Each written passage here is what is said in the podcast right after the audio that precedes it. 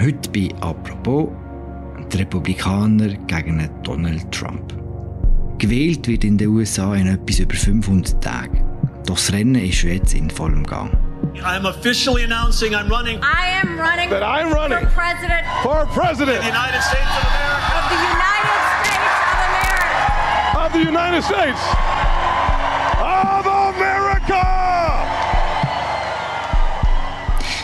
Immer mehr Politikerinnen und Politiker von der Republikanischen Partei wogen sich ins Präsidentschaftsrennen gegen Donald Trump, im bisherigen Favorit für die Nomination. Zuletzt hat Mike Pence sein Interesse angekündigt, der ehemalige Vizepräsident von Donald Trump. Er hat bei seinem ehemaligen Chef ziemlich hart kritisiert. I believe that anyone who puts themselves over the Constitution should never be President of the United States. And anyone who asks someone else to put them over the Constitution should never be President of the United States again. Wir lassen heute ein Update über das republikanische Bewerberfeld geben, und zwar vom USA-Korrespondent Fabian Fellmann, der uns heute aus Washington zugeschaltet ist. Mein Name ist Philipp Loser und das ist eine neue Folge von «Apropos» im täglichen Podcast vom Tagesanzeiger und der Redaktion der Medien. Hi Fabian. Hallo Philipp. Wir fangen mit dem Mike Pence an. My former running mate continues to insist that I had the right to overturn the election. But President Trump was wrong then, and he's wrong now. I will always believe by God's grace I did my duty that day. I kept my oath to ensure the peaceful transfer of power under the Constitution of the United States of America. That's why today, before God and my family, I'm announcing that I'm running for President of the United States of America.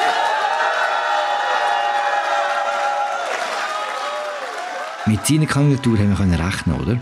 Ja, ja, also er war im Donald Trump sein Vizepräsident, gewesen, wie du schon gesagt hast, Philipp. Und es- seit er aus dem Amt ausgeschieden ist, hat der Mike Pence alles gemacht, was man so muss machen muss, äh, wenn man Kandidat werden will. Er hat ein Buch geschrieben, Titel «So help me God», «So wahr mir Gott helfe».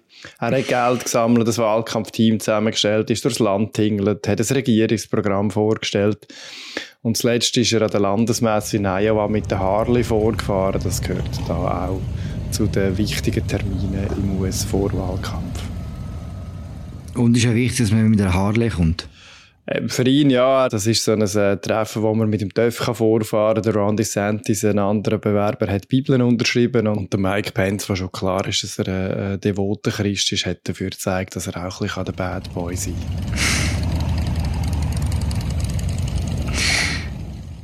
Auch recht badboy-mässig war der Mike Pence, gewesen, wo er über seinen ehemaligen Chef geschwätzt hat. Er ist recht hässig über, über Donald Trump.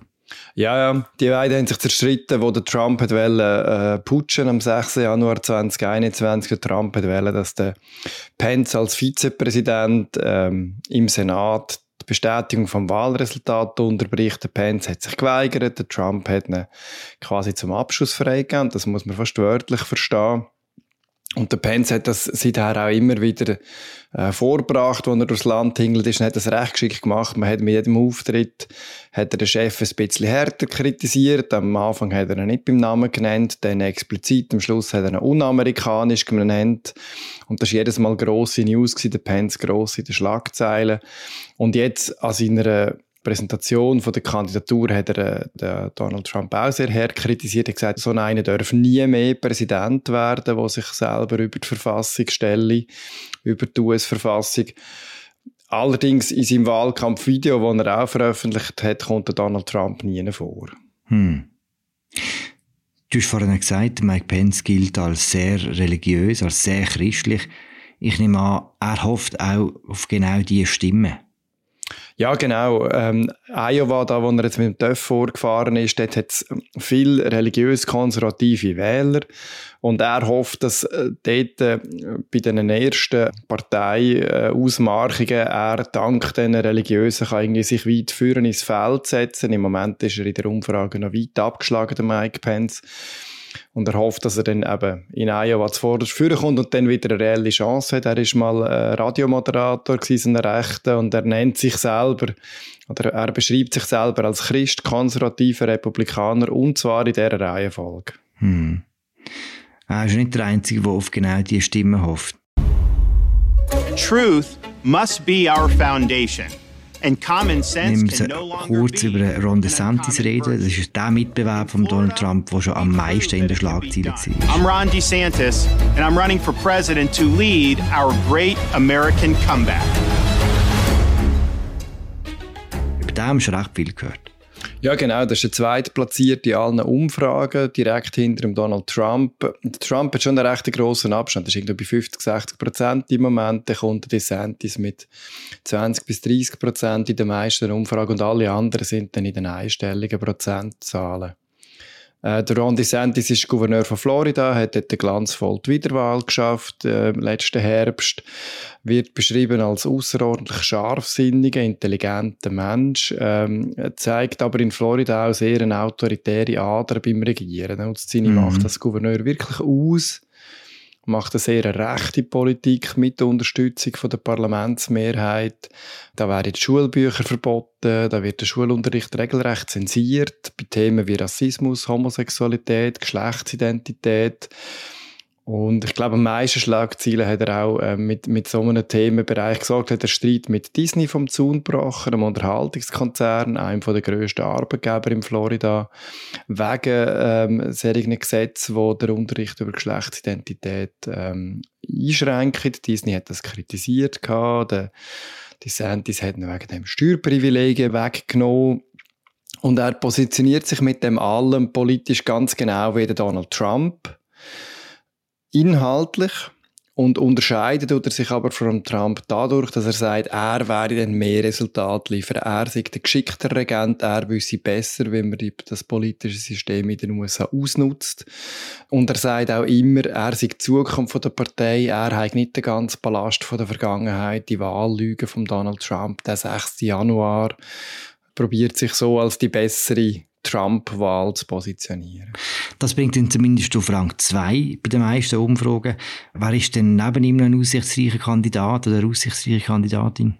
Ja, das stärkste Profil hat vermutlich Nikki Haley.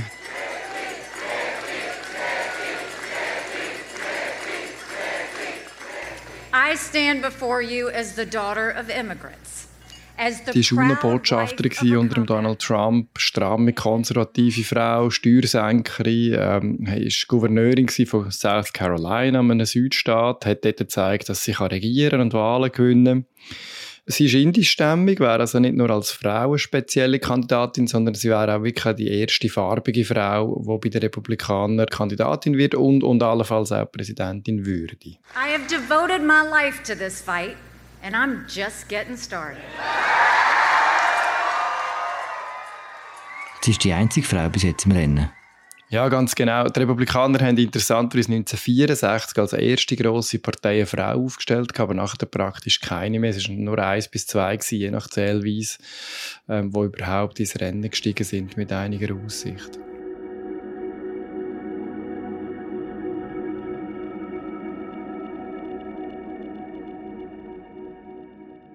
Kommt, wir machen den Fächer noch ein bisschen weiter auf. Es sind ja ganz viele Namen plötzlich auftaucht in diesem Rennen. Wer ist da noch dabei und sind das jetzt alle? Ja, es gilt ein bisschen als ungeschriebene Regel, dass man im, im Juni vor dem Wahljahr muss kandidieren, ankündigen, damit man überhaupt eine Chance hat. Äh, Einfach organisatorisch, aber auch zum Geld sammeln und dann zum seinen Namen bekannt machen.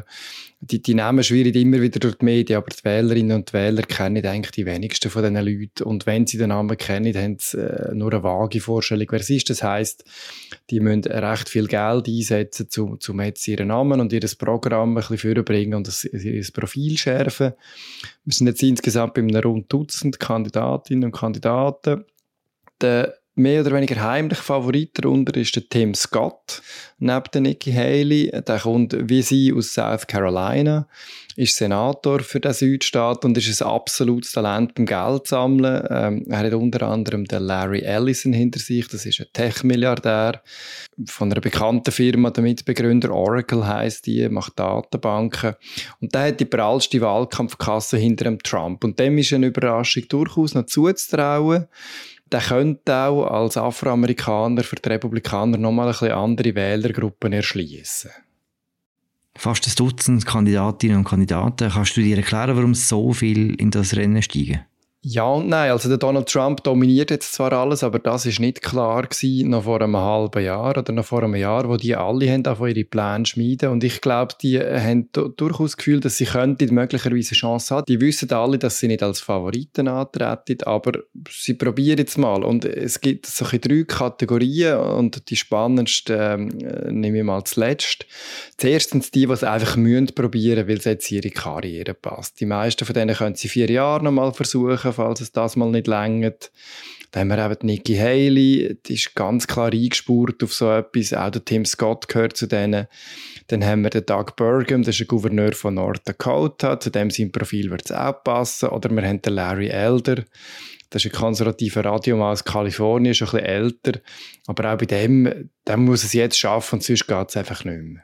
Und dann haben wir die zweite Kategorie, das sind so ein bisschen Geschäftsleute, wo es als ihre Mission beschreiben, jetzt endlich die, die korrupte und, und dysfunktionale Politik zu flicken und was nötige Kleingeld haben, um das alles einfach selber zu finanzieren.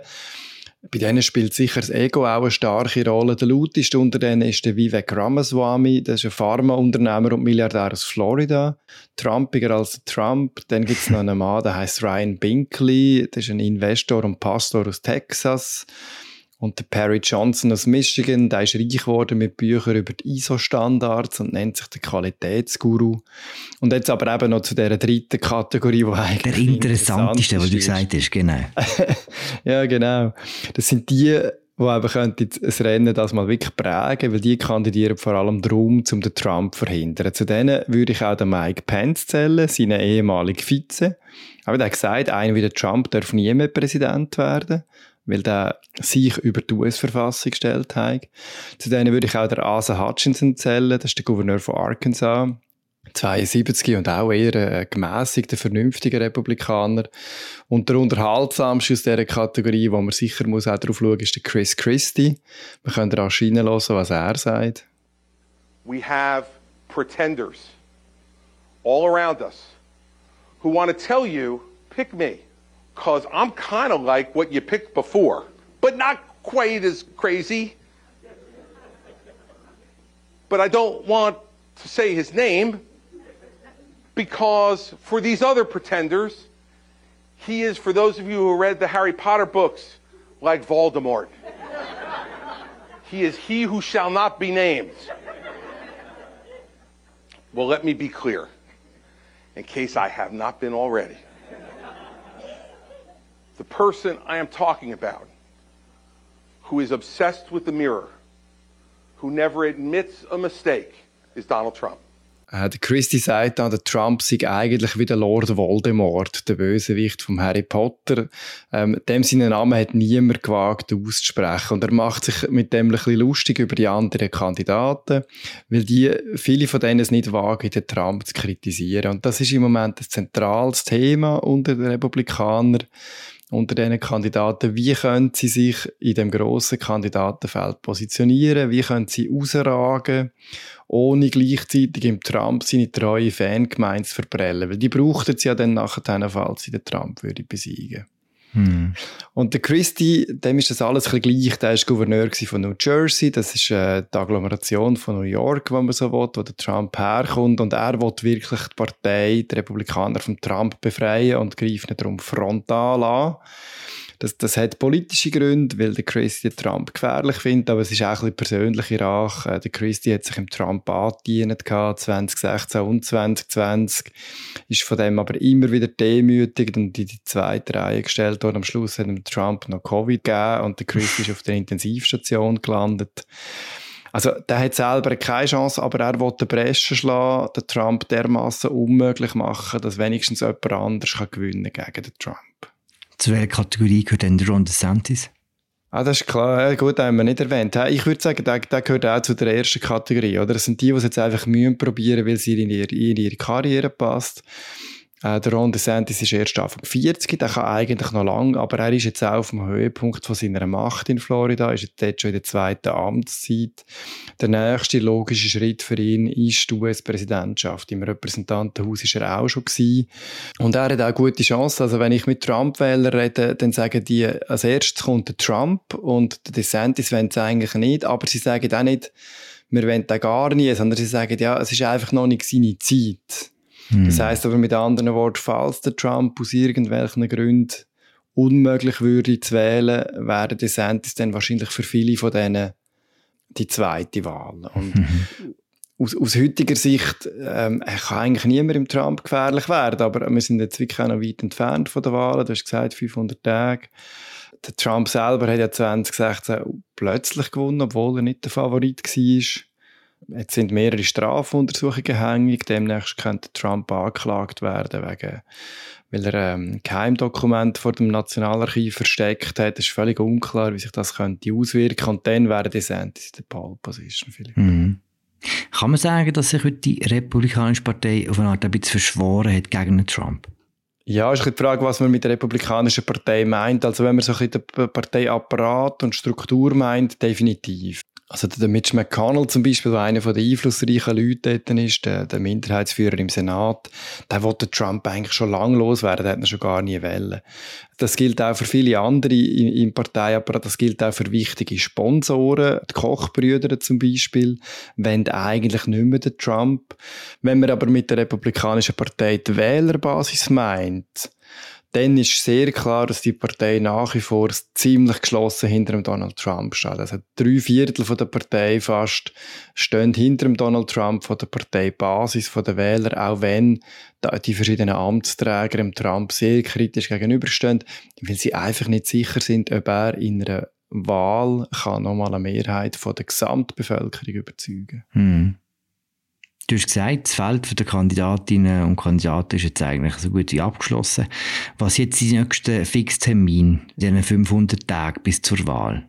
Ja, eigentlich sollte es erst mal ein bisschen ruhiger werden. Der Sommer steht da, aber ich glaube ehrlich gesagt nicht so dran. Es kann jederzeit jetzt eine Überraschung reinschneien. Eben die nächste Anklage gegen Trump wird bald erwartet. Das könnte in den nächsten Tagen schon kommen. Und der Wahlkampf ist sehr, sehr unberechenbar. Es ist alles sehr früh in Gang gekommen. Trump hat sofort nach der Zwischenwahl im Herbst seine Kandidatur erklärt. Das ist ungewöhnlich früh gewesen. Man sieht auch, dass die Kandidaten sehr, sehr viel Geld sammeln und schon sehr viel Geld ausgeben für Werbung. Es werden Rekordzahlen erwartet. Es ist also wahnsinnig viel Energie drin in dem Wahlkampf und es wird ganz sicher nicht langweilig. Ähm, der nächste Fixtermin ist dann erst Ende August. Das ist die erste TV-Debatte der Republikaner, die soll in Wisconsin stattfinden und wird dann von Fox News übertragen. Und über das streitet es jetzt schon, schon heftig in der Republikanischen Partei, weil der Trump gar nicht erst will, mit der parteiinternen Konkurrenten debattieren dort. Und wir werden dann sehen, ob er sich dann, ob er dann an dieser Debatte überhaupt teilnimmt. Was jetzt schon auffällt, ist ein recht starker Fokus auf Gender-Themen, auf so kulturkämpferische Bereich. Man hat das Gefühl von außen, dass sich die Leute in der Republikanischen Partei auf sehr wenig können einigen aber auf den Kampf gegen Gender-Gaga und äh, Gender-Terror und so weiter, auf den schon. Werden wir einen Wahlkampf erleben, wo es vor allem um so Sachen geht? Das glaube ich nicht. Also die Wirtschaft dürfte aus meiner Sicht eines der Hauptthemen werden. Ähm, die Lage ist sehr unsicher im Moment. Alle erwarten eine Rezession, aber die Arbeitslosigkeit ist tief. Es hat aber ganz viel Unsicherheiten drin im Finanzsektor, bei den Immobilien erwartet man wieder eine Krise. Aber ich glaube, es gibt da zwei Phasen. Es gibt die erste Phase, wo der Vorwahlkampf ist, die geht bis im nächsten Frühling, Sommer rein, bis sich dann abzeichnet, wer eigentlich bei den Republikanern genau wird äh, die Kandidatur holen. Und in dieser Phase müssen sich all die Kandidaten, die jetzt da sind, eben von Donald Trump unterscheiden. Und, und sie müssen probieren, ihn zu übertrumpfen. Und das machen sie, indem dass sie einfach noch lauter schreien als er, die meisten von ihnen. Und das spült die Kulturkampfthemen wie Gender auf und über das werde ich jetzt alle mal reden.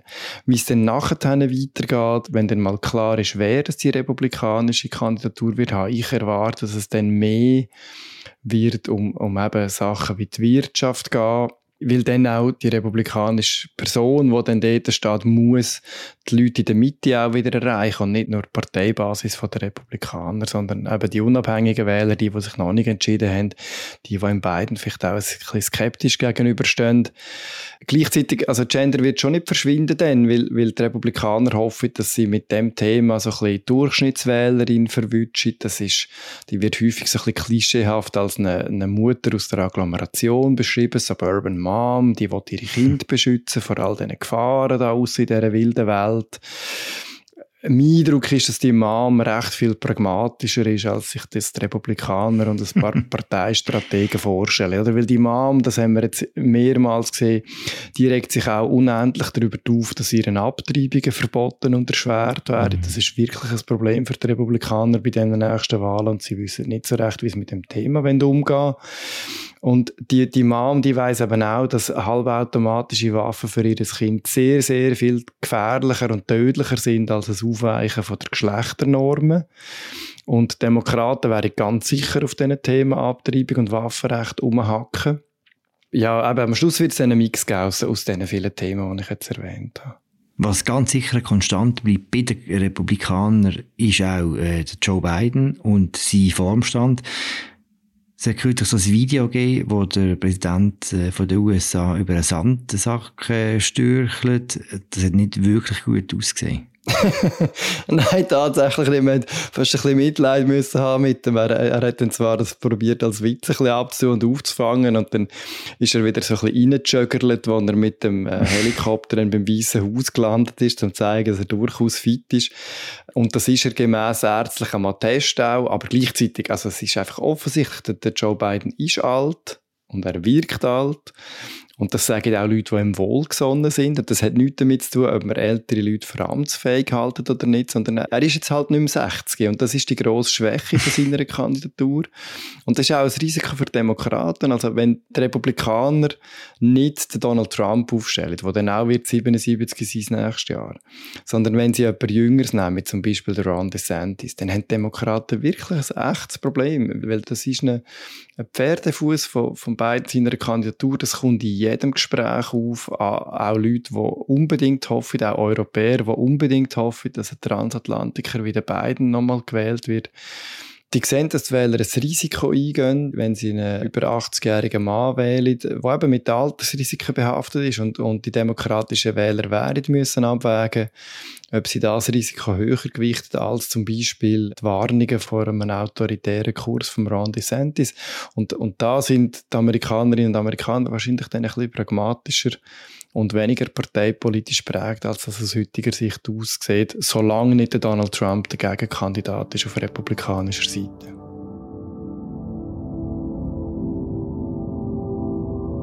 Danke, Fabian. Danke, Philipp. Das war sie, unsere Folge zu den US-Präsidentschaftswahlen zum Feld der republikanischen Bewerberinnen und Bewerber und zum Gesundheitszustand von Joe Biden. Ich habe geschwätzt mit Fabian Fellmann, er ist USA-Korrespondent von der Media und der Süddeutschen Zeitung. Ich heiße Philipp Lose. Danke fürs Zuhören. Bis morgen. Ciao zusammen.